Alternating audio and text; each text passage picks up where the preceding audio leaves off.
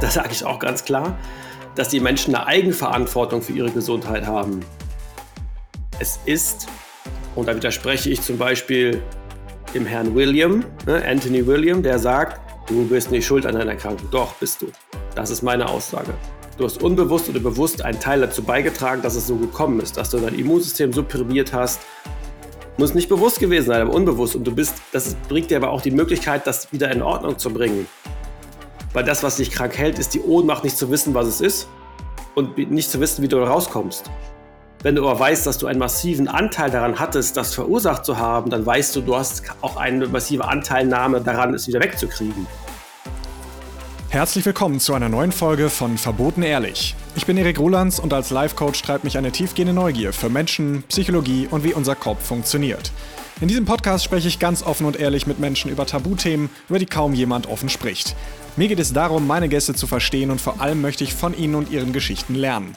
Ich möchte damit Impulse für deine Psyche und dein Denken mitgeben und meinen Beitrag dazu leisten, dass wir in der Gesellschaft angstfreier und offener über Themen sprechen können, die uns alle etwas angehen. Mein Gast heute ist Tobias Duven. Er ist Heilpraktiker und Experte für ganzheitliche Gesundheit. Er tritt ein für ein ganzheitliches Verständnis von Körper, Geist und Seele und ich spreche mit ihm heute über die großen Irrtümer und Mythen im Bereich Gesundheit. Tobias nimmt uns mit auf eine Reise, die das konventionelle Gesundheitswissen herausfordert.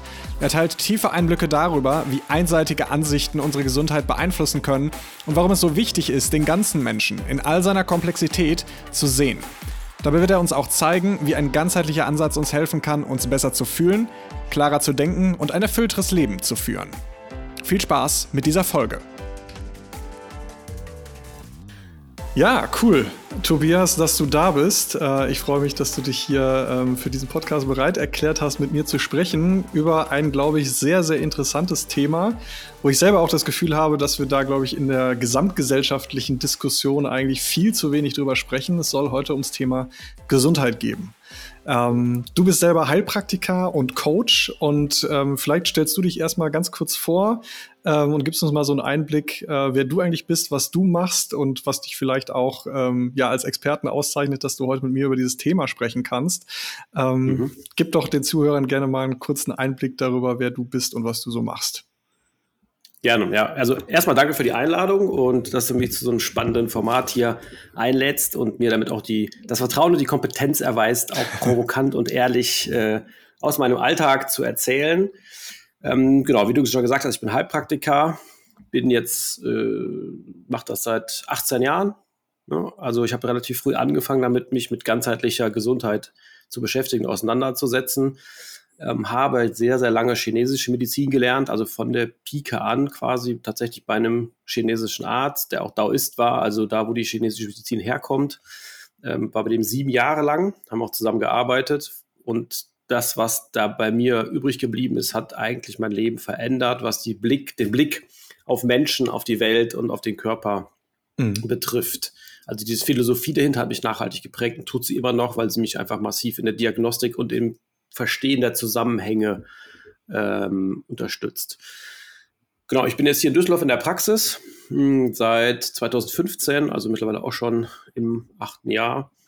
Ähm, genau, habe dann aber irgendwann gemerkt, dass das Körperliche alleine nicht ausreicht, um Menschen gesund zu machen oder in die Anführungsstrichen Heilung zu führen. Das ist natürlich immer ein großes Wort, so dass ich dann auch angefangen habe, neben den rein körperlichen ähm, Themen, die Psyche mit einzubeziehen, mich mit Emotionen, mit Bedürfnissen zu beschäftigen, vor allen Dingen mit der Verbindung von äh, Emotionen, Bedürfnissen zum Körper. Mhm. Also die HPA-Achse, also wie wirkt Stress, emotionaler Stress auf den Körper, über welche Neurotransmitter und so weiter. Und bin jetzt letzten Endes nicht zum Schluss durch Corona tatsächlich äh, beim Chronik-Fatigue-Syndrom gelandet und habe mich mehr oder weniger darauf spezialisiert, autoimmunologische Prozesse im Körper, Chronik-Fatigue.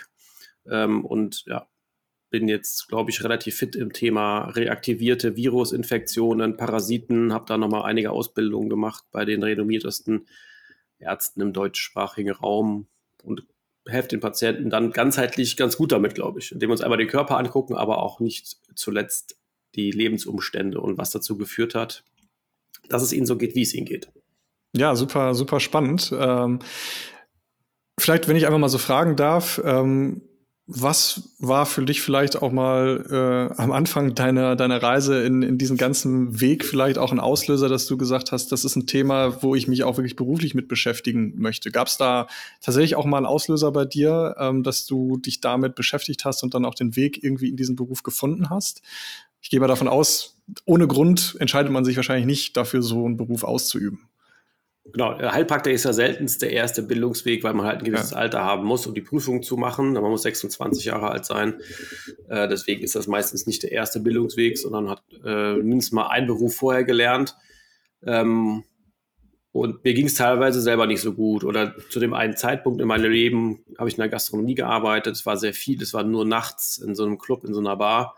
Und es war halt schon sehr stressig. Und mhm. ähm, da habe ich dann diverse Symptome entwickelt, bin dann zum Arzt gegangen und er gesagt, ja, hier, das ist irgendwie psychisch und da äh, Blutdruck ist ein bisschen zu hoch und keine Ahnung, was da alles war. Dann müssen wir jetzt hier ein Antidepressivum nehmen, obwohl ich gar keine Depression hatte.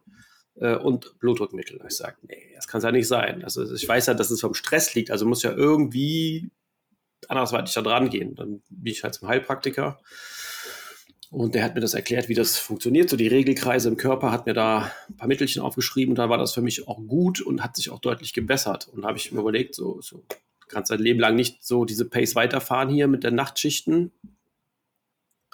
Ähm, und ja, bin dann in Erinnerung gekommen, dass ich schon als Kind von einer Heilpraktikerin behandelt wurde, die auch hellsichtig war, das alle paar Jahre mal wieder so in mein Bewusstsein getreten ist, ähm, weil die einfach krasse Sachen gemacht hat, die Frau. Mm, und dann habe ich gesagt, okay, das mache ich auch. Und so kam das eigentlich. Ja. Äh, und es hat sich als die beste Entscheidung in meinem Leben herausgestellt, tatsächlich. Ja, spannend tatsächlich. Ne? Und ich glaube, ja. das ist, das geht aber, glaube ich, auch vielen so. Also ich meine, auch für mich, ich bin ja jetzt, arbeite jetzt auch als, auch als Coach, ähm, ist auch nicht mein erster Bildungsweg, ähm, sondern das hat ja auch letztlich für mich äh, Gründe im Leben gehabt, warum ich mich angefangen habe, mit Themen zu beschäftigen. Und ich glaube, das ist ja in, in so einem Bereich ganz häufig der Fall, ne? dass eben aus persönlichen Erfahrungen oder Begebenheiten im Leben man sich dann auch irgendwann entscheidet, das ist ein Thema, mit dem ich mich beschäftige. Ähm, vielleicht noch nicht im ersten Sinne, das beruflich zu machen, aber dann irgendwann kommt man an den Punkt, dass man sich so viel damit beschäftigt und dass es so ein Teil des Lebens wird, dass die logische Schlussfolgerung ist, damit dann auch anderen weiterhelfen zu wollen. Ne? Ähm, genau. sehr, sehr, sehr spannend. Da würde mich jetzt natürlich interessieren, Tobias, ähm, um, um damit mal wirklich zu das Thema auch einzuleiten für, für die heutige Podcast-Folge. Ähm, mich interessiert jetzt mal, wie würdest du aus deiner Sicht mit deinen 18 Jahren Erfahrung in diesem Beruf ähm, und mit all dem, wie du letztlich auf dieses Thema blickst, wie würdest du für dich Gesundheit beschreiben oder definieren? Was bedeutet Gesundheit für dich in deiner Perspektive eigentlich? Boah, das ist natürlich immer eine neben dieser WHO-Definition, die man bei Wikipedia findet, die ich eigentlich schon ganz cool finde, dass es eben nicht nur die Abwesenheit von Schmerzen ist, sondern ja. auch ein Gefühl von Glück, von Flow-Gefühl, sodass man sich einfach komplett fühlt. Das ist für mich eigentlich Gesundheit. Also, dass der Körper im Einklang ist, dass die, der Geist im Einklang mit sich ist, aber diese beiden auch stimmig miteinander. Und wenn du dann noch einen oben drauflegen willst, dann bist du auch quasi in deiner Lebensaufgabe tätig und lebst eben den Weg, den die Seele eh schon als Auftrag mitgebracht hat. Ähm, das ist dann ganzheitliche Gesundheit für mich. Okay, das heißt, du hast auch gerade eigentlich schon, sag ich mal, so diese Perspektive gebracht. Gesundheit ist immer ein Einklang von Körper und Geist. Das kann immer. nicht getrennt voneinander betrachtet werden. Nein. Und das, das finde ich an der Stelle sehr spannend, eigentlich, diese Perspektive, weil ich glaube, das ist eine Perspektive, die wir, sag ich mal, so aus der klassischen Schulmedizin gar nicht so, zumindest in der westlichen Welt, gar nicht so kennen. Ähm, ich weiß nicht, wie es dir damals gegangen ist. Du hast ja auch gesagt, du bist dann damals mit deinen Symptomen zum Arzt gegangen. Mir ging das letztlich auch 30 Jahre meines Lebens so. Ne? Ich habe irgendwie irgendein Symptom gehabt oder war irgendwie krank. Dann geht man zum Arzt, der verschreibt ihm einen irgendwelche Medikamente, gibt einem irgendwelche Pillen und dann ist das, war das für mich immer so ein bisschen so die Hoffnung, ja gut, jetzt hat mir der Arzt ja was verschrieben und dann wird es ja jetzt hoffentlich auch besser. Und mhm. ähm, das ist ja, glaube ich, so, wenn man es jetzt mal ganz radikal runterbricht, irgendwie so diese schulmedizinische Perspektive.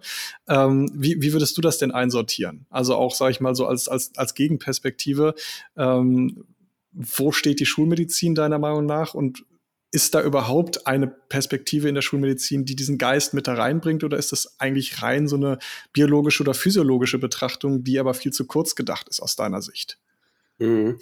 Also zum ersten Mal möchte ich sagen, dass natürlich das, was ich heute sage, meine Meinung ist, die sich ja. aus meiner Erfahrung, aus meinem Wissen zusammensetzt, die teilweise vielleicht ein bisschen provokant und polarisierend ist und dass sich jeder seine eigene Meinung bilden darf. Ja, also es ist jetzt nicht die Wahrheit, die ich hier spreche, sondern meine Erfahrung und die Konsequenz daraus.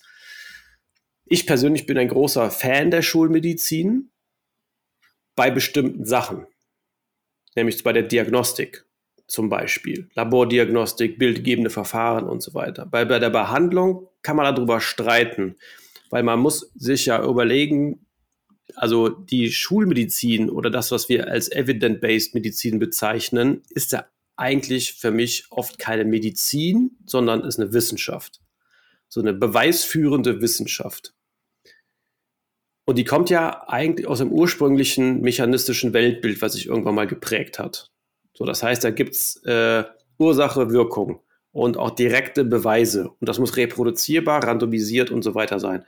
So ist aber die Natur nicht, so ist die Welt nicht. Und wir Menschen sind nun mal ein Teil dieser Natur. Es gibt zwar immer eine Ursache und eine Folge oder eine Wirkung, aber die ist nicht immer so ganz linear nachvollziehbar. Zumindest noch nicht für uns Menschen. Und für mich ist Medizin viel mehr als Antibiotikatherapie bei Bakterien. Also das heißt, ich habe etwas äh, zu viel und mache es einfach kaputt. Das ist eine Methode, die man anwenden kann, keine Frage, und die man auch anwenden muss. Ähm, es wird gleich sehr komplex. Ich merke das schon, dass es ein tiefes Gespräch werden könnte. Ja. Schauen wir mal, wo es hingeht. Aber wenn ich mit dieser Theorie schon anfange, äh, dann wie gesagt, es ist nichts gegen die Medikamente einzuwenden, gar nicht. Ich verschreibe selber Antibiotika oder ich schicke die Patienten zu Ärzten und sage, du brauchst ein Antibiotikum dafür, das ist einfach zu viel von der Erregerlast ist, ja. Aber die Denkweise, wie ähm, die Evidence-Based Medizin oder die Leitlinienmedizin agiert, passt mir leider nicht, weil sie für mich zu einfach ist. Das ist zu einfach. Was, was genau meinst du, ist es zu einfach? Also auf was beziehst du Das ist zu einfach gedacht. Also wenn ich jetzt einen ja. Schmerz habe, dann gebe ich Schmerzmittel. Das ist nicht der Grund. Ja, für mich ist der ja. Körper der Spiegel der Seele oder die Ausprägung dessen, was nicht gerade läuft. Wenn ich jetzt die Quantenphysik mal zugrunde lege und ich vergleiche den Körper, Psyche, Seele immer als einen Aggregatzustand eines gleichen Stoffes, wie auch Wasser kann Eis sein mit einer hohen Dichte ich kann flüssig, es kann flüssig sein und es kann gasförmig sein. Und genauso ist das mit Zuständen, wenn man so möchte, einer gleichen Frequenz in unserem Leben auch. Je höher die Dichte ist, desto materialisierter ist dieser Zustand. Als Beispiel nehmen wir mal einen Zustand, wenn wir die Emotion Wut nehmen, dann weiß man, Wut ist erstmal ein Gefühl, aber kann sich in der Leber äußern. Zumindest sagt der, die Erfahrungsheilkunde das. Physikalische Beweise haben wir noch nicht, die werden sicherlich irgendwann kommen, weil diese Parallelen haben sich über Jahrtausende bewährt, also wird da schon irgendwas dran sein. Das bedeutet, wenn ich am Körper sehe, dass etwas nicht stimmt, dann kriege ich Hinweise darüber auf das Thema und kann an, mit anderen ähm, Aggregatzuständen quasi arbeiten. Das heißt, wenn meine Leber immer belastet ist, kann ich anfangen zu gucken, wo ist denn der Ärger? Wann mhm. fange ich mich denn an zu ärgern? Und wenn ich noch weitergehe, wo fühle ich mich denn unwirksam oder ohnmächtig? Denn das ist der Grund für Ärger immer.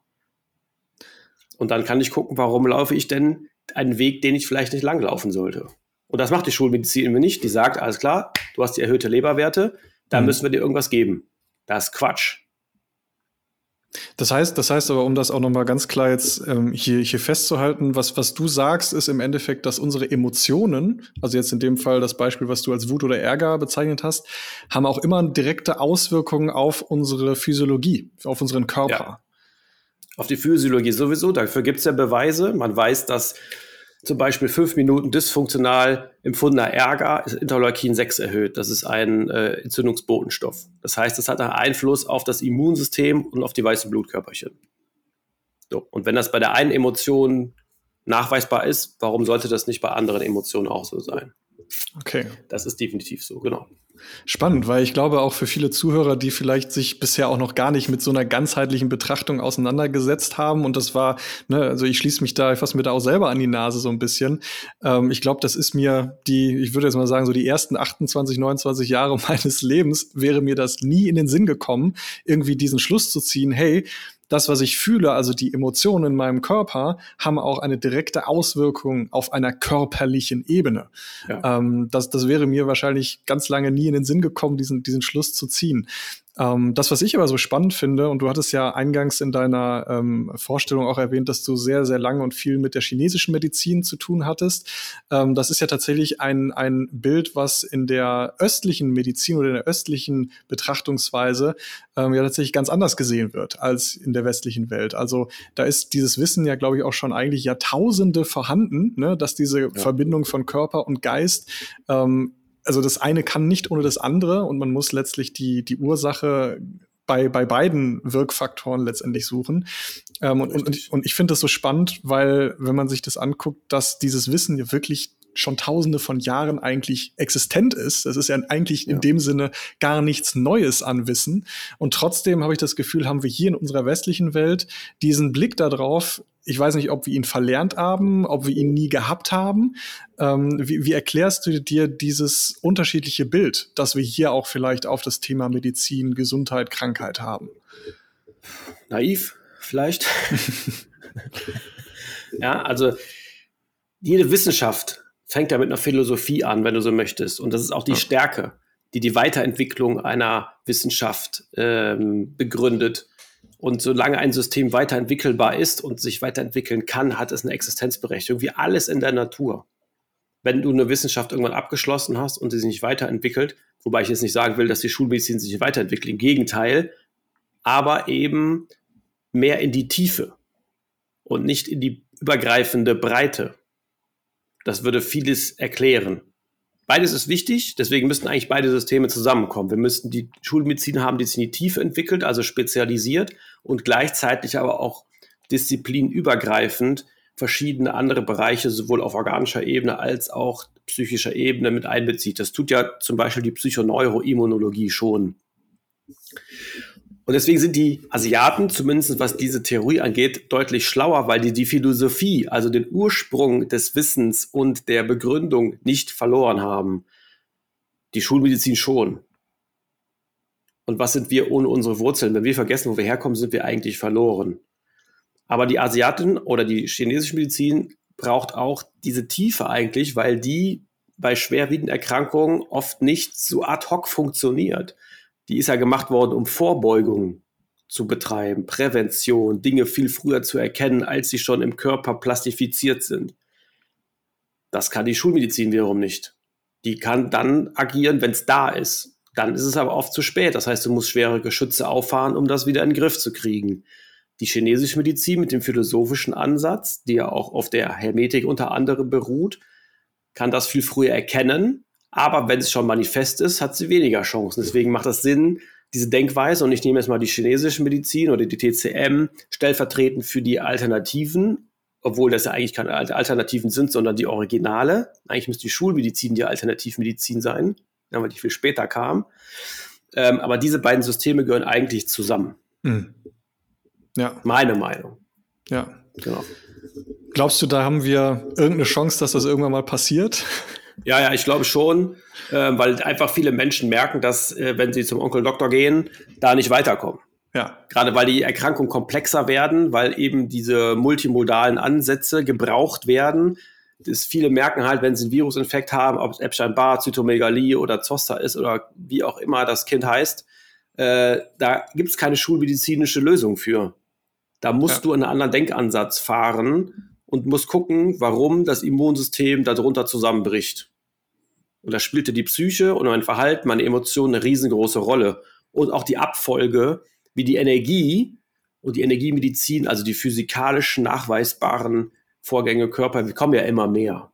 Die Forschung geht ja immer mehr in die Richtung, sodass dann auch diese Zusammenhänge, wann wird wo Energie übertragen, jetzt mal nicht in den Mitochondrien durch die Elektronentransportkette, sondern tatsächlich auch von Systemen, Organsystemen, wer beeinflusst da was, kommt ja jetzt gerade. Und wenn man das zusammenfließen lassen kann, und das merken eben viele, dass das gebraucht wird, dann äh, werden die Schulmedizin sich ändern müssen oder einfach die Menschen werden offener dafür werden müssen, weil sie wissen, dass sonst sind sie am Ende. Ja. Das braucht halt nur, man sagt, drei Generationen, bis das in den Universitäten gelehrt wird. Und das sind jetzt, keine Ahnung, sind wir gerade am Anfang. Das fängt ja an. Das fängt ja an. Ja, du, du hast gerade gesagt, ne, die, dieser Punkt, da kommen dann Menschen irgendwie zum Arzt und ähm, aber sie haben irgendwie nicht das Gefühl, dass die klassische Schulmedizin, der ärztliche Rat oder das, was dann an Medikamenten verschrieben wird, die Leute dann wirklich, wirklich zu einem Ergebnis führt, wo eine Ursachenbehandlung stattfindet und die Leute auch merken, okay, ähm, ne, irgendwie komme ich hier nicht weiter. Ähm, spannenderweise bei mir war das ja genau der gleiche Fall. Also ähm, ich, ich war ja auch bei dir in Behandlung tatsächlich und ähm, erinnere mich auch noch dran, dass ich eigentlich, also wenn ich wenn ich es mal ganz ganz offen sage, ich hatte eigentlich schon mein ganzes Leben irgendwie so Reizdarm, Symptomatiken, mhm. Problematiken, mhm. die jetzt nicht unbedingt so waren, dass sie mich extrem krass in meinem Alltag eingeschränkt haben, aber sie waren da mhm. und es war immer irgendwo natürlich schon auch ein Thema für meine Lebensqualität, muss man muss man schon ja. so sagen. Ähm, und dann hatte ich tatsächlich eine Virusinfektion und ähm, das hat mein Immunsystem so aus diesem Planeten geschossen, dass ich auch wirklich in der Symptomatik deutlich, deutlich stärker war und mir kein, wirklich, mir konnte kein Arzt helfen. Die haben mir alle gesagt, ja, sie haben jetzt hier ähm, Epstein-Barr gehabt, müssen sie halt bis zu einem Jahr warten, dann geht das von alleine wieder weg. Man konnte mir sonst irgendwie nicht medizinisch helfen. Und ich dachte mir dann auch so, das kann es ja wohl nicht gewesen sein. Also, weil am Ende des Tages, ich, ich weiß nicht, wie du das siehst, mittlerweile habe ich so diese Perspektive drauf, am Ende des Tages ist ja unser Körper eine, eine unglaubliche Intelligenz. Und die, die macht, also ich kann nicht daran glauben, dass die sich selber kaputt machen möchte, sondern am Ende des Tages ist ja das, was wir an Symptomen irgendwie in, in Form von Krankheit, was auch immer spüren, nichts anderes als eine kompetente Reaktion des Körpers auf etwas, was nicht korrekt funktioniert. Das ist meine persönliche Sicht. Ich weiß nicht, ob du sie unterstützt oder ob du da noch mal eine andere Sicht irgendwie drauf hast. Aber für mich war eigentlich klar, okay, hier, hier läuft irgendwas mit meinem Körper nicht richtig und offensichtlich finde ich die Antworten, die ich brauche, nicht in der klassischen Schulmedizin. Also ich muss irgendwie einen anderen Weg beschreiten, um für mich einen Schritt weiterzukommen. Ähm, und dann bin ich bei dir gelandet. und ja. ähm, die, die spannende Frage ist ja, ähm, vielleicht um jetzt auch mal so den Schwenk, wir haben jetzt über Gesundheit gesprochen, aber Gesundheit heißt also, ne, es gibt ja letztlich am Ende des Tages diese, diese Dualität, wenn du so willst. Das eine ist Gesundheit, das andere ist Krankheit. Und ich bin jetzt mit einer Krankheit oder mit Symptomen zu dir gekommen. Ähm, wie, wie betrachtest du denn in deiner Arbeit das Thema Krankheit? Ähm, wie würdest du es definieren? Gibt es da überhaupt ein, eine Beschreibung, eine Definition für, ähm, was, was bedeutet Krankheit für dich? Also ich behandle das so, dass ich mir eine Frage stelle, nämlich was fehlt Ihnen? Gesundheit ist für mich Gleichgewicht. Ja. Bedeutet, Krankheit ist für mich ein Ungleichgewicht. Das bedeutet wiederum, was fehlt in dem System, damit ein Gleichgewicht hergestellt werden kann wieder. Ja, man könnte auch die Frage stellen, was ist zu viel? Das macht eher die Schulmedizin.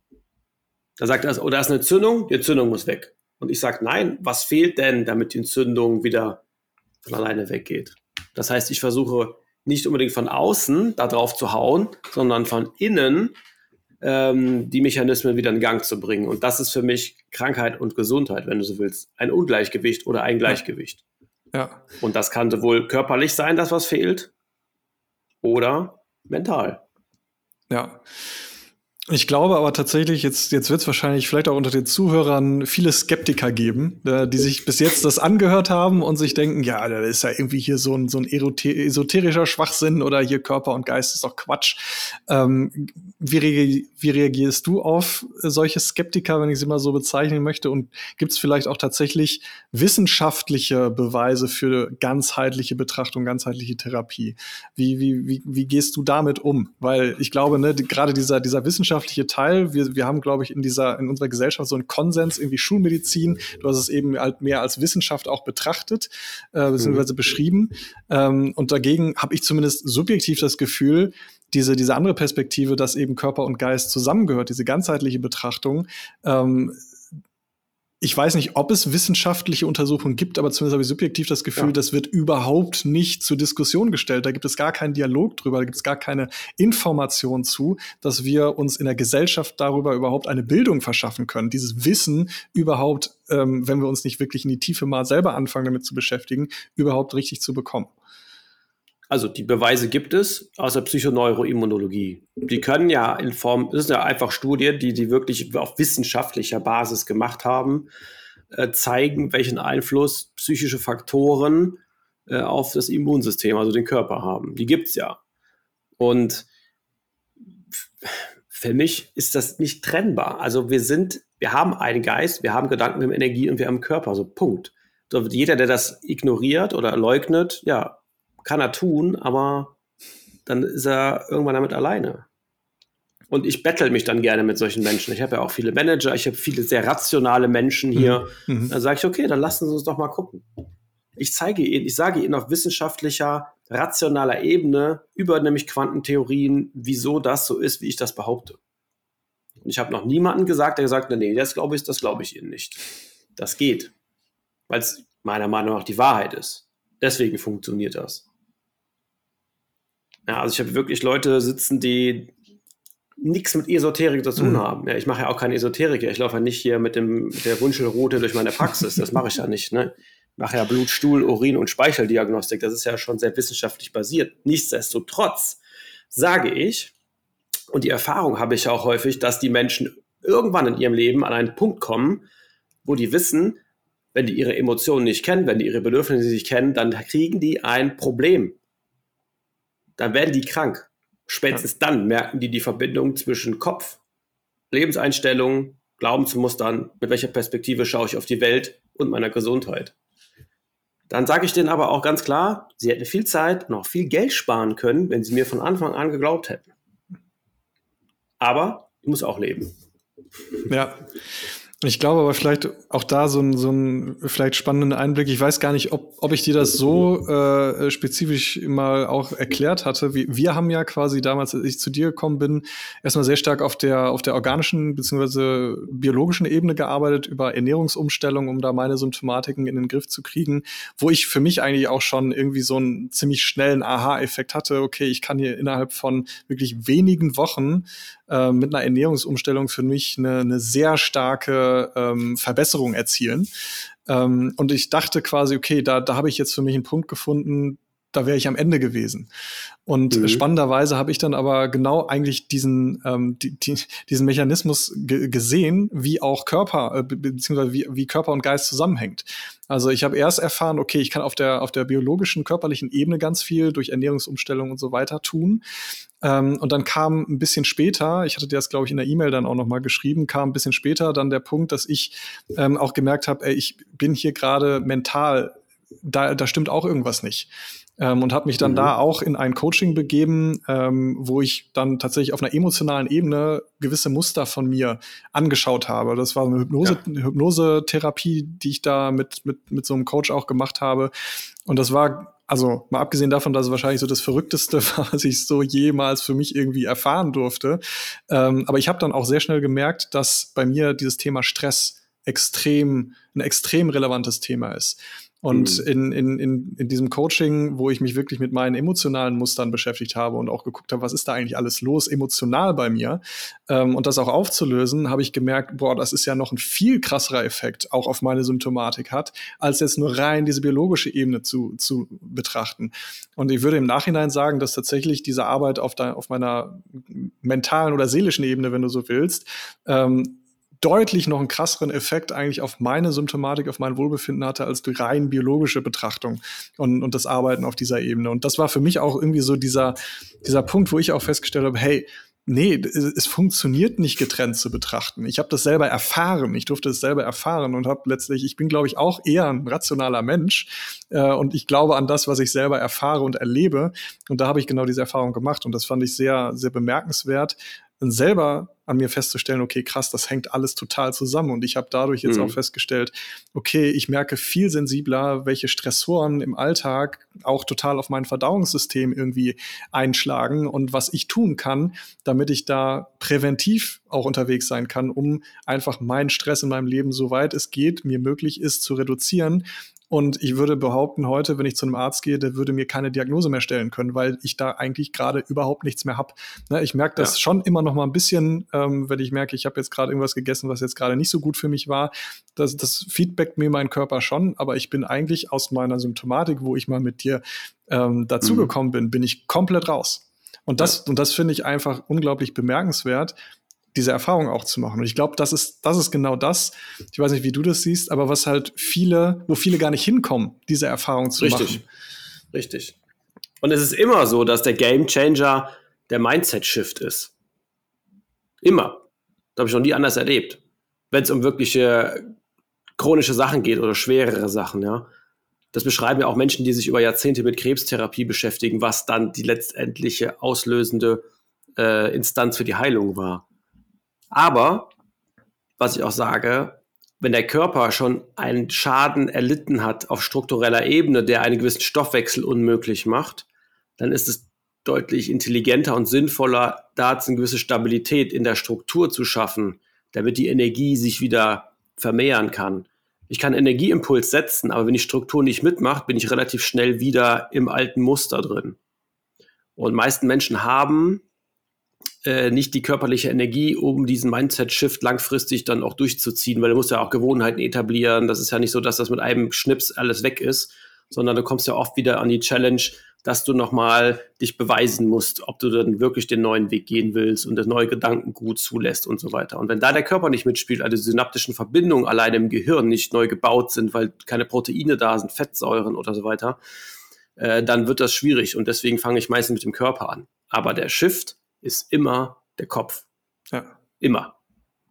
Ich habe teilweise Menschen aus einem chronischen äh, Mastzellaktivierungssyndrom rausgeholt, indem ich zu der gesagt habe, melde dich bei Tinder an. Warum? Weil die Werte, sich zu spüren, auf eine gewisse Art und wertgeschätzt zu werden, auch körperlich und so weiter, das war, was gefehlt hat. Mhm. Warum das so war, spielt keine Rolle, aber es hat gefehlt die haben dadurch eine Befreiung erfahren und diese Befreiung hat den ganzen Körper in der Biochemie verändert. Und das war das mehrmals gemacht mit mehr verschiedenen Patientinnen da tatsächlich eher. Aber es war bei allen der durchschlagende Erfolg, dass es denen jetzt gut geht. Es klingt ja eigentlich, also wenn ich jetzt mal quasi so eine Außenperspektive einnehme, klingt ja fast zu verrückt, um wahr zu sein, oder? Ja, ja. Es ist mhm. auch, es ist, eigentlich ist es relativ einfach. Ne? Ich meine, alles ist einfach, wenn du es kannst und wenn du es weißt. Aber ja. herauszufinden, was fehlt dir in deinem Leben, damit du im emotionalen Gleichgewicht bist. Weil wenn du es nicht bist, verbrauchst du ohne Ende Stoffe vom Körper. Du bist total in im Energiedefizit und irgendwann, der Körper hat eine Grenze, der Geist nicht, aber der Körper schon. Hast du alle Stoffe verbraucht, dann kannst du dich nicht mehr reproduzieren, dann produziert deine Nebenniere kein Cortisol mehr, dann kriegst du vielleicht kein Melatonin mehr, weil du zu wenig Serotonin baust und, und, und, und, und, und hast einen Stoffmangel irgendwann. Dann hast du keinen an der Mappe, sondern du hast einfach die Biochemie stimmt nicht du hast kein psychisches Problem und keinen aktiven Trigger gerade, sondern dein Körper kann einfach nicht. Mhm. Und dann musst du die Bausteine liefern und dann ist der nächste Schritt wieder an der, an der Psyche zu arbeiten. Diese Pendelbewegung, das geht dann immer so rauf. Mal Körper, mal Psyche, mal Körper, mal Psyche. Und dann wechselt sich das ab und dann ist die Entwicklung eben da. Was, weil es ist Heilung. Heilung ist nur der Zustand des absoluten Gleichgewichtes. Mhm. Das ist aber ein Prozess, das ist ja kein Zustand. Du brauchst ja nur einmal einzuatmen, du bist schon wieder im Ungleichgewicht ne, mal von ganzen äh, Eindrücken von da draußen, von der Ernährung, von den Giftstoffen und, und, und, und, und abgesehen. Das heißt, der Körper ist ständig darum bemüht, auch unsere Psyche in uns in Homöostase zu halten. Und je mehr wir dazu beitragen können, aktiv, umso gesünder sind wir. Nur das lernen wir ja nicht. Das sagt einem auch kein Arzt. Warum eigentlich? Die sagen, nicht? wie lange wollen sie krankgeschrieben werden? Ja, zwei Wochen, alles klar. Ja. Warum, lehr warum lernen unsere Ärzte sowas eigentlich nicht? Also das, ich glaube, dass die Ärzte sind ja auch selber gar nicht schuld dran, ähm, weil sie es ja auch selber nicht lernen. Das wird ihnen ja Bedingt. in ihrer Ausbildung häufig gar nicht beigebracht, oder? Das ist richtig. Also natürlich, man muss wissen, wer bestimmt so ein Curriculum. Ja. Das sind natürlich dann in der Regel Pharmakonzerne, indirekt, weil die finanzieren die Studien. Die sind natürlich daran interessiert, dass das rauskommt, was sie haben wollen. Deswegen beschreiben die quasi, was vorkommt. Und das ist natürlich ein sehr vollgepacktes Studium. ich weiß noch, bis vor dem Krieg mussten die Ärzte noch sehr viel mehr über Naturheilkunde lernen, als sie danach mussten. Und deswegen kann ich sagen, ja, auf der einen Seite ist es natürlich ein systemisches Problem, dass die äh, das nicht lernen im Studium, das nicht vorgesehen ist. Auf der anderen Seite ist es ja die jede Entscheidung eines Arztes, sich das Wissen anzueignen. Die Quellen sind ja da. Das kann ja jeder, muss ja nicht mal Arzt sein. Du hast ja mittlerweile Zugang zu dem Wissen. Ja, das geht ja. Die Frage ist, passt du dann als Arzt noch in das System? Vor allen Dingen das Kassensystem? Eher mhm. nicht. Ne, und das kann ich auch verstehen und kann sagen, ja, es kann ja nicht jeder Arzt Privatarzt sein. Richtig. Aber, da sage ich auch ganz klar, dass die Menschen eine Eigenverantwortung für ihre Gesundheit haben. Es ist, und da widerspreche ich zum Beispiel dem Herrn William, ne, Anthony William, der sagt, du bist nicht schuld an deiner Erkrankung. Doch, bist du. Das ist meine Aussage.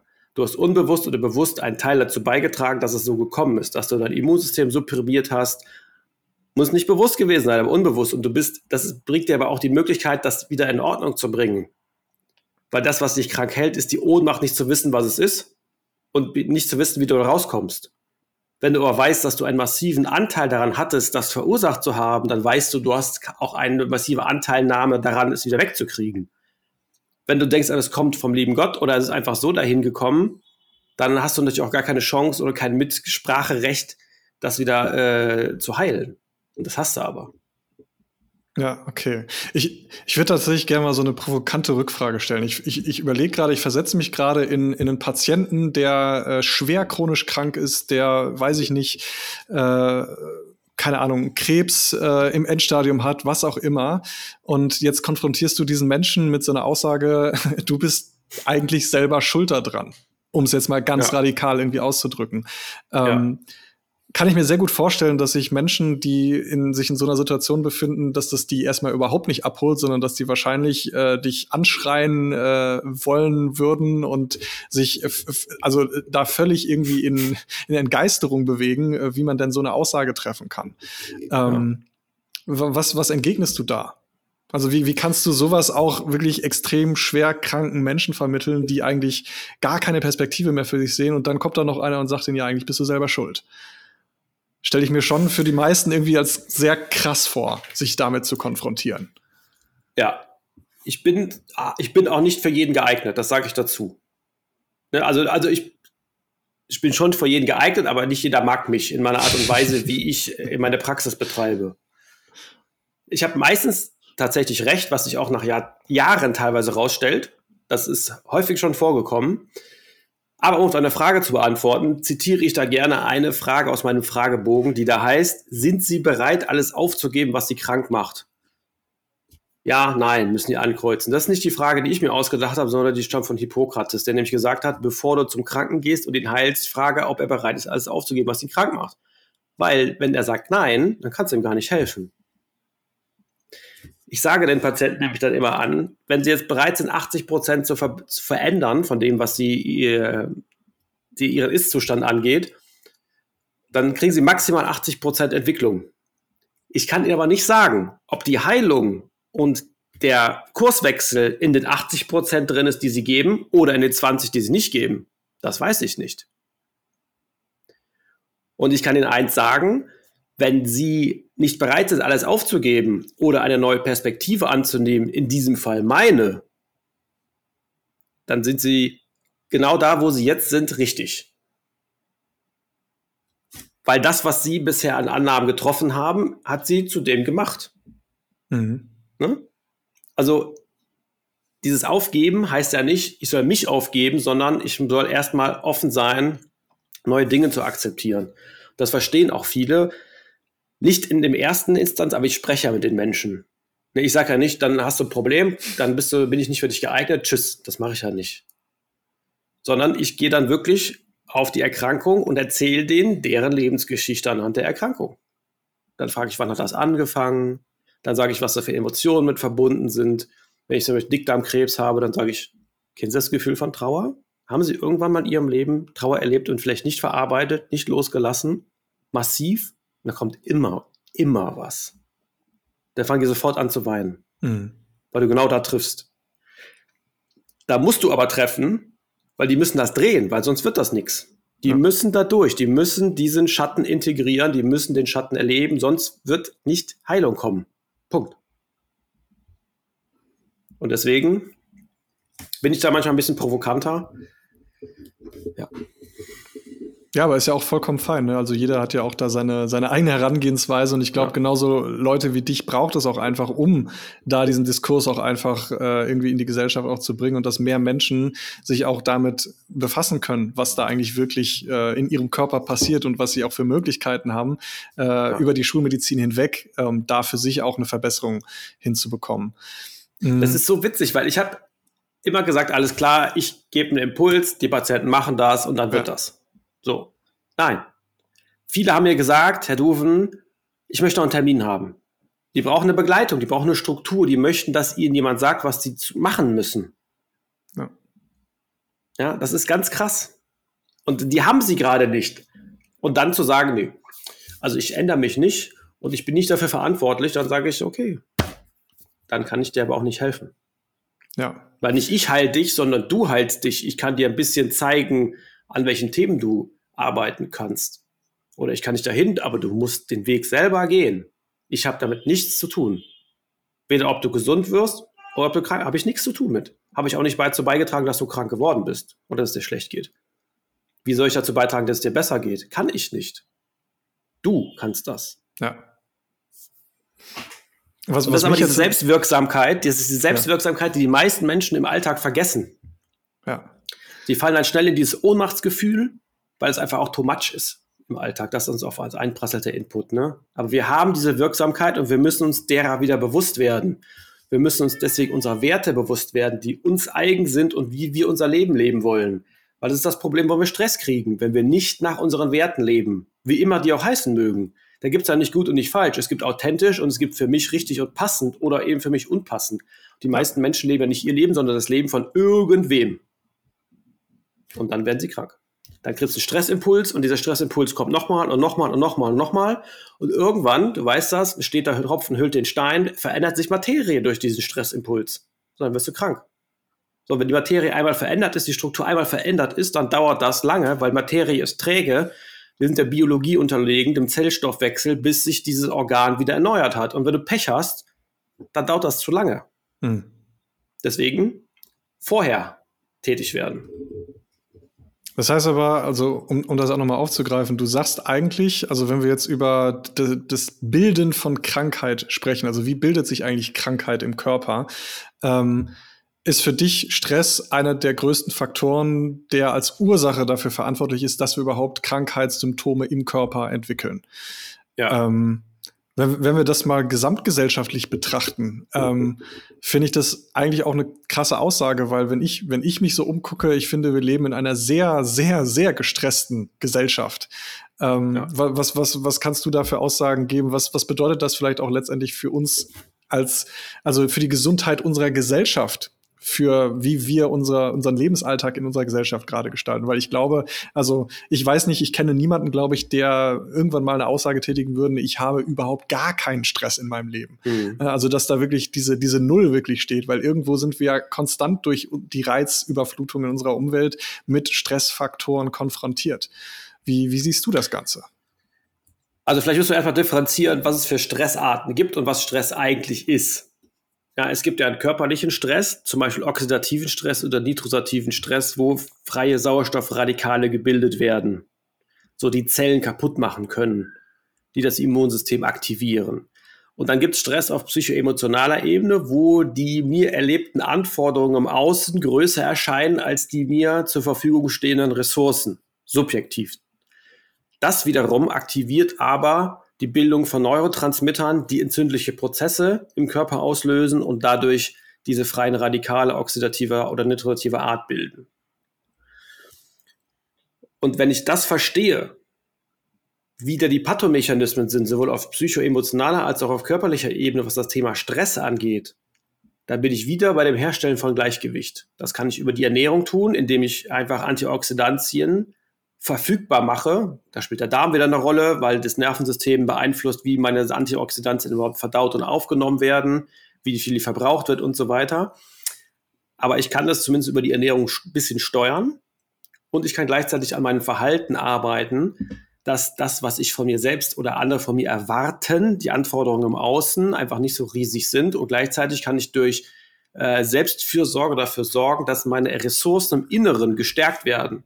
Aber auch dafür brauche ich in der Regel Zeit und muss über mich nachdenken. Das lernen wir ja auch nicht. Das heißt aber. aber wenn, ja, sorry. Aber Stress ist einer der Hauptfaktoren. Das sieht man ja auch, dass die stressassoziierten Erkrankungen äh, immer mehr werden. Ja. Obwohl sie es eigentlich müssten. Nicht müssten, weil wir haben ja viel mehr zur Verfügung, viel mehr Möglichkeiten. Wir haben eigentlich, dürften wir keine Angst haben in unserem Land. Ja, wir haben die großen Seuchen sind weg, keine Umwelt- oder wenig Umweltkatastrophen im Vergleich zu anderen Ländern oder anderen Zeiten. Aber dieser Stress und diese Angst wird ja immer mehr. Ja. Und die Frage muss man beantworten, warum das so ist. Genau, ich wollte den Menschen wieder eine Orientierung, eine Perspektive geben, die sie nicht haben. Genau, ich wollte gerade auf den Punkt eingehen, wenn, wenn wir das auch mal evolutionär betrachten, ähm, wie, wie sich quasi unser Körper, unser Hirn und so weiter auch evolutionär entwickelt hat. Ähm, da hat sich ja in den letzten 300.000 Jahren evolutionär nicht so viel getan. Das heißt, wir sind ja immer noch so ein bisschen wie damals fast ja der, der Affe, wie, wie er äh, im, im Körper funktioniert hat. Und, und das, was ich halt selber auch so unfassbar spannend finde, ist dieser Punkt, ähm, wir, wir befinden uns ja gar nicht mehr in einer Umwelt, wo wir jeden Tag irgendwie mit Todesängsten dieser rein natürlichen Art irgendwie mehr konfrontiert werden. Wir, wir müssen nicht mehr vom Säbelzahntiger wegrennen. Und trotzdem erleben wir wahrscheinlich sogar fast noch mehr Stress, als was wir vor 300.000 Jahren erlebt haben, ähm, weil ich zumindest das Gefühl habe, und für mich habe ich das so erkannt, dass eigentlich mein Körper für ich weiß nicht wie viele Jahre, Jahrzehnte eigentlich in einem, einem Dauerstressmodus unterwegs war. Und natürlich, also ich glaube, da kann sich jeder ne, mit auch identifizieren, hey, dass das nicht gesund sein kann und dass sich da natürlich irgendwie Veränderungen in Form von Symptomen, Krankheit, was auch immer irgendwie ausbildet. Ähm, aber so haben wir ja früher auch gar nicht gelebt. So, und, und das finde ich so spannend. Ähm, vielleicht, was, was ist das auch für eine Aussage auf unsere Gesellschaft, dass wir eigentlich als Mensch häufig, nicht immer, aber wahrscheinlich sehr häufig in so einem echt absoluten Dauerstressmodus eigentlich sind und aber da auch das überhaupt gar nicht mehr wahrnehmen. Also auch diese, diese, diesen Zugang dazu verloren haben, festzustellen, hey, ich bin hier gerade mit meinem Körper voll im Emergency-Modus und eigentlich ist das mhm. nicht gut. Was, was, wie, wie siehst du das auf einer gesellschaftlich betrachteten Ebene? Also ist eigentlich dann die Antwort, wenn wir sagen, in der Gesellschaft wollen wir für mehr Gesundheit sorgen, wollen wir vielleicht auch für mehr Heilung sorgen, dass wir alle anfangen, irgendwie mehr Verantwortung für unseren eigenen Stress zu übernehmen? Was, was ist denn ja. eigentlich die Antwort? Ja, natürlich. Das kann nur die Antwort sein, dass jeder für sich selbst Verantwortung übernimmt. Die Frage ist, wie? Ja. Ja, weil das, was uns äh, von außen so gegeben wird, ist eine Abhängigkeit, keine Selbstständigkeit. Wir wollen alle Freiheit haben. Das sind unsere beiden menschlichen Grundbedürfnisse. Wir brauchen Dazugehörigkeit, also Bindung, und wir brauchen eine Selbstwirksamkeit und eine Autonomie. Aber das, was uns bei den Handys und die Möglichkeit verkauft wird, zu reisen und so weiter, das ist ja keine Freiheit, das ist ja Abhängigkeit. Maximaler Art. Das weiß dein Unterbewusstsein aber dein Bewusstsein findet das total geil, weil es jedem Dopaminstoß hinterherjagt. Mhm. Und das bedeutet auch, dass wenn Menschen im Dopaminfluss sind, und da werden wir ja gut drin gehalten, weil viele Möglichkeiten, viele Optionen und so weiter, macht immer viel Dopamin, sind wir höchst manipulierbar. Das heißt, wir werden schon gesteuert. Wir könnten aber auch dazu gesteuert werden, um uns selbst zu kümmern. Das macht nur keiner, weil da kann man wahrscheinlich kein Geld mit verdienen ein Produkt zu verkaufen und zu platzieren, was sich einfach so auch nachts verkauft, ist natürlich einfacher, als wenn du äh, Menschen mit Menschen sprichst und sagst, kümmere dich mal um dein Inneres. Wo kriegst du eine gute Resonanz? Was sind denn für Werte in deinem Leben wichtig? Was muss denn für dich erfüllt sein, damit es dir gut geht, damit du glücklich bist? Und wer bist du denn eigentlich? Was hast du denn für einen Grund, warum du hier bist? Das sind so Fragen, die früher, oder sind wir mehr oder weniger philosophischen Ansatz, so Religionen geklärt haben. Ja, ich will jetzt nicht über den positiven oder negativen Aspekt von Religion sprechen, aber die haben zumindest mal eine Perspektive gegeben, die wir jetzt nicht mehr haben. Mhm. Und da die Wissenschaft noch nicht so weit ist, alles so zureichend zu erklären, dass wir darauf eine Antwort kriegen können, die uns befriedigt, sind wir lost. Das ist das Problem. Und das macht Stress. Mhm. Man kann das wissenschaftlich erklären, ne? warum, welche Emotionen man Bedürfnisse feststellen kann, wie man da hinkommt. Aber das ist halt zu wenig verbreitet. Eigentlich gehört das in die Schule oder in eine Elternausbildung, wenn man so will. Dass Eltern geschult werden, ähm, erstmal bei sich selbst zu erkennen, was nicht äh, so gut läuft und was besser laufen sollte, aber auch das dann bei Kindern anwenden zu können. Ja. Das ist halt ein langer Weg. Aber wir sind ja hier. Genau.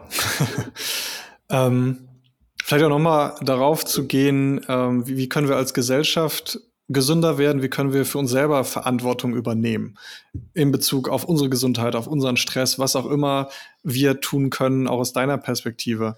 Ähm, was, was hast du für Ratschläge, für Tipps, für Hinweise, wie können wir aus deiner Perspektive als Individuum für uns gesünder leben, mehr Verantwortung übernehmen? Was sind für dich wichtige Elemente für ein gesundes Leben? Was spielt da für dich eine große Rolle? Das ist eine sehr komplexe Frage. Habe ich mir gedacht. Die ich, nicht einfach, die ich nicht so einfach beantworten kann. Also, also, wir sind natürlich in einer Gemeinschaft, einer Gesellschaft, brauchen wir gewisse Regeln.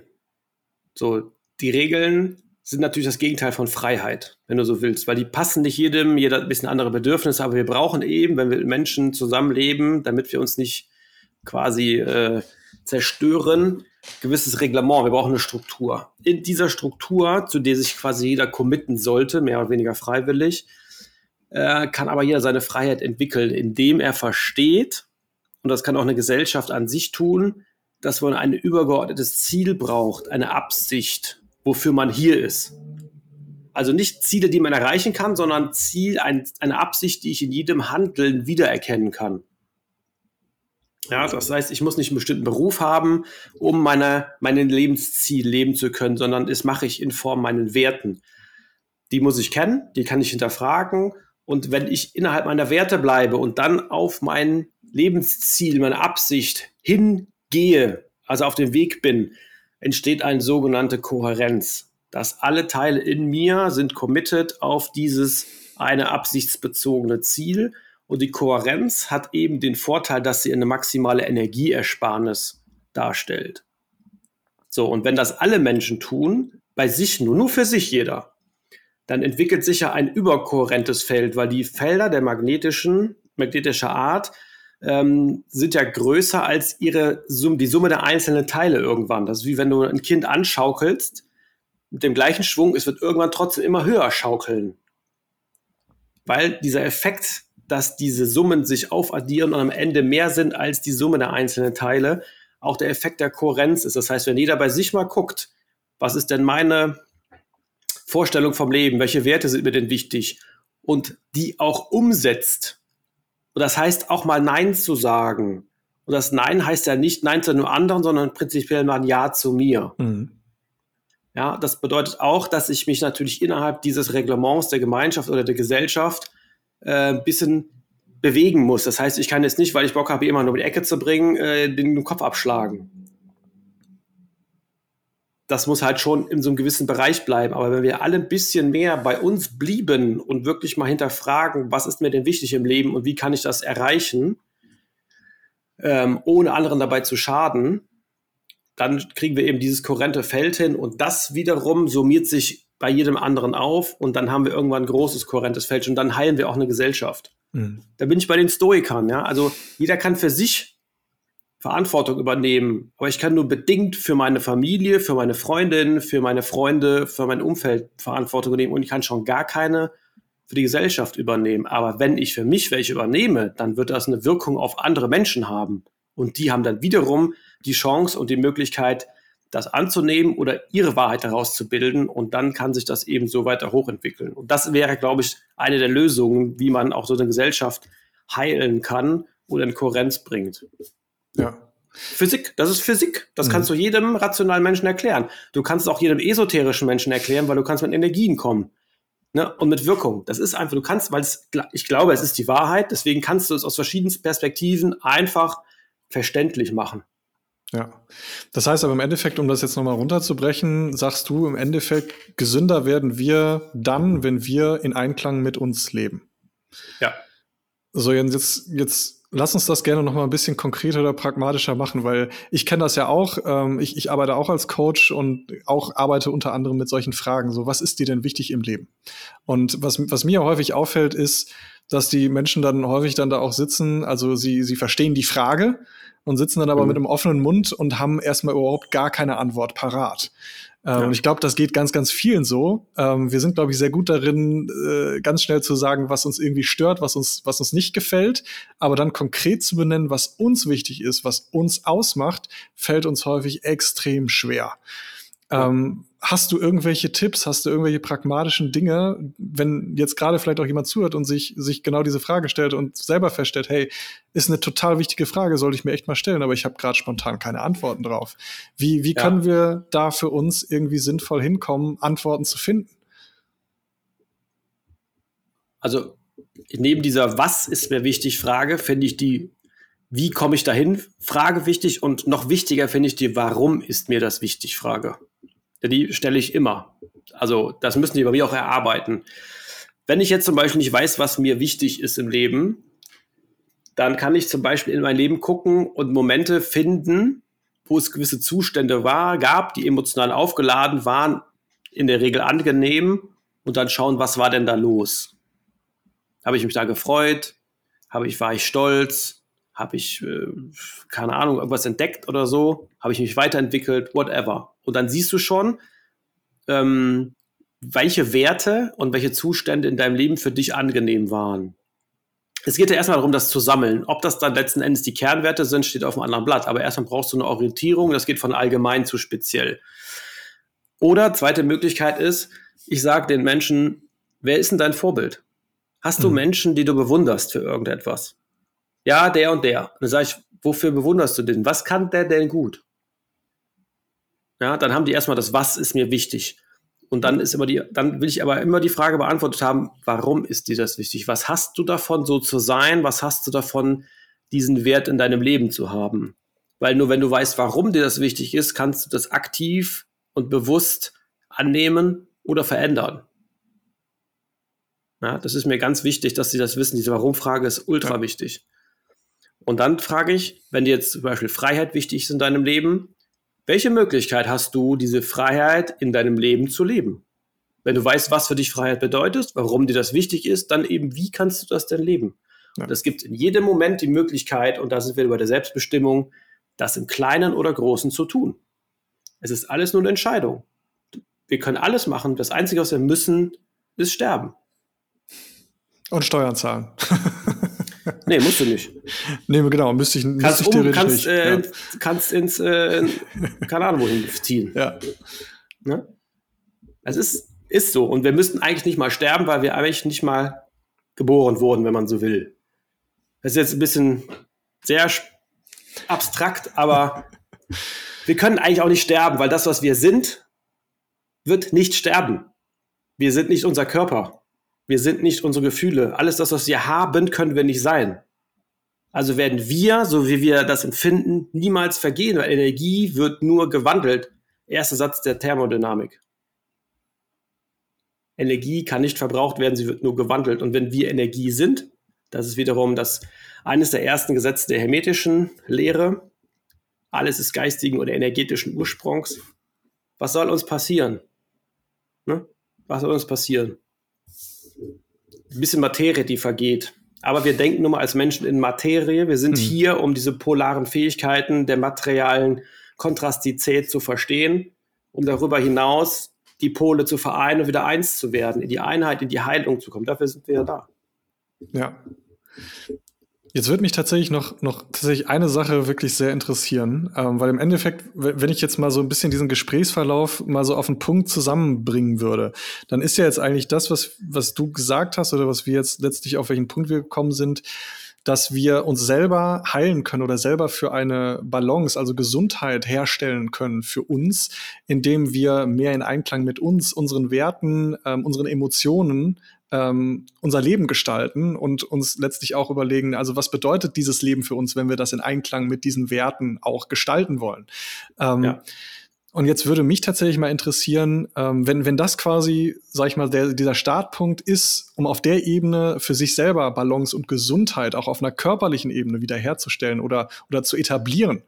Ähm, würde mich jetzt mal wirklich mal interessieren, ähm, was du vielleicht auch für, für Kundenstories berichten kannst, wo genau letztlich dieser Weg gegangen wurde, wo dann auch genau durch so ein Vorgehen auf einer körperlichen Ebene wirklich nachweisbare echte Heilung stattgefunden hat ähm, oder zumindest die, die, die Patienten für sich eine, eine wahnsinnige Steigerung der Lebensqualität erleben konnten, weil ich kann mir gut vorstellen, auch für, für Zuhörer, die, sage ich jetzt mal, sich die, diesem Thema vielleicht noch nicht so annähern können und dass sich das alles vielleicht gerade auch noch total fremd und abstrakt anhört über das, was wir gerade sprechen, äh, was ja, glaube ich, auch normal ist, weil ne, wo, wo, wo wird heute so ein Wissen in der Schule, im Studium, was auch immer beigebracht? Ähm, ist es ja trotzdem immer noch mal hilfreich zu wissen, dass wir nicht einfach nur über irgendwelche Dinge philosophieren und erzählen, sondern jetzt würde mich ja auch interessieren, was hast du auch aus deiner Erfahrung in den 18 Jahren da schon auch für vielleicht auch krasse Ergebnisse durch so ein Vorgehen für, für deine Patienten auch erreichen können? Das fände ich jetzt mal echt spannend, was man da wirklich auch auf so einem Weg erreichen kann. Also mir fällt zum Beispiel eine Patientin ein, hm, die beides gemacht hat. Wir haben Infusionstherapie gemacht und Coaching und die zu mir kam und nicht arbeitsfähig war. Und das war innerhalb von drei Monaten wieder gegessen. Die konnte wieder normal arbeiten. Die konnte teilweise sogar wieder Sport machen.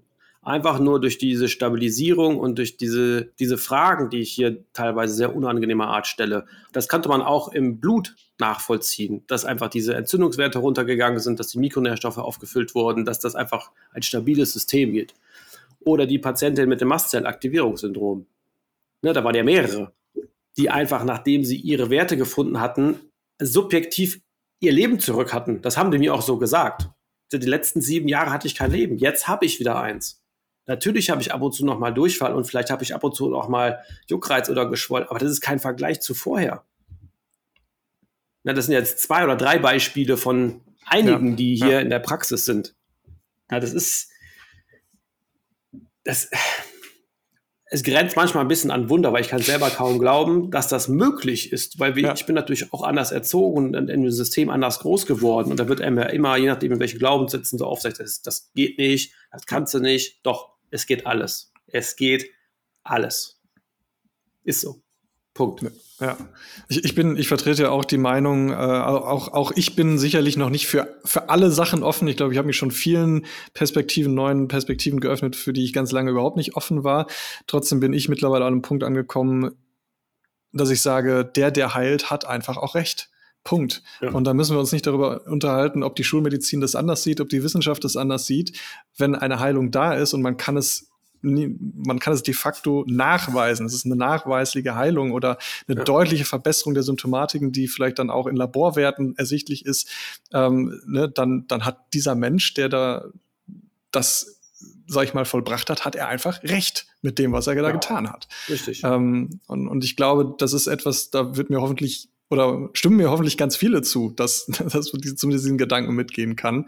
Ähm, und deswegen finde ich das aber auch so spannend, ähm, diese, diese Betrachtungsweise, weil das, was du zum Beispiel erzählt hast, ja, diese, diese, diese Kundenergebnisse, die du da auch erreicht hast, ähm, was ich so spannend finde, ist, das ist ja etwas, was wir so aus dieser klassischen Schulmedizin gar nicht kennen. Also äh, ich, ich kenne keine Geschichten von klassisch ausgebildeten Ärzten, die klassisch im schulmedizinischen System arbeiten, die sich hinstellen können und sagen können, hier, ich habe so ein Ergebnis mit meinen Patienten erreicht. Äh, ja. Kenne kenn ich nicht. Also ja, ne, es gibt sicherlich auch, auch Ärzte, die klassisch ausgebildet sind und dann sich auf, auf einem, sag ich mal, auch ganzheitlichen Weg bewegt haben, ähm, aber die wirklich in dem, in dem klassischen System arbeiten, das kenne ich nicht. Ne? Und ähm, das, das finde ich so bemerkenswert. Ähm, oder auch so schade eigentlich an der Stelle, dass wir uns da so flächendeckend, weil es ist ja letztlich das flächendeckende Gesundheitssystem, was in Deutschland da ist und was für die allermeisten Menschen der erste Anlaufpunkt ist, wenn es darum geht, ja. irgendwas ist mit mir, ich brauche jetzt Hilfe Richtig. mit meiner Gesundheit, ähm, dass denen eigentlich zumindest wenn ich es jetzt mal ganz radikal formuliere, aus der Perspektive, die wir jetzt heute auf Gesundheit gebracht haben, in diesem System eigentlich gar nicht wirklich geholfen werden kann, zumindest nicht auf einer ursächlichen Basis. Genau. Würdest, würdest du das unterschreiben? Leider, ja, muss ich das unterschreiben. Ist so, tatsächlich. Also bei guten Sachen mag das noch der Fall sein.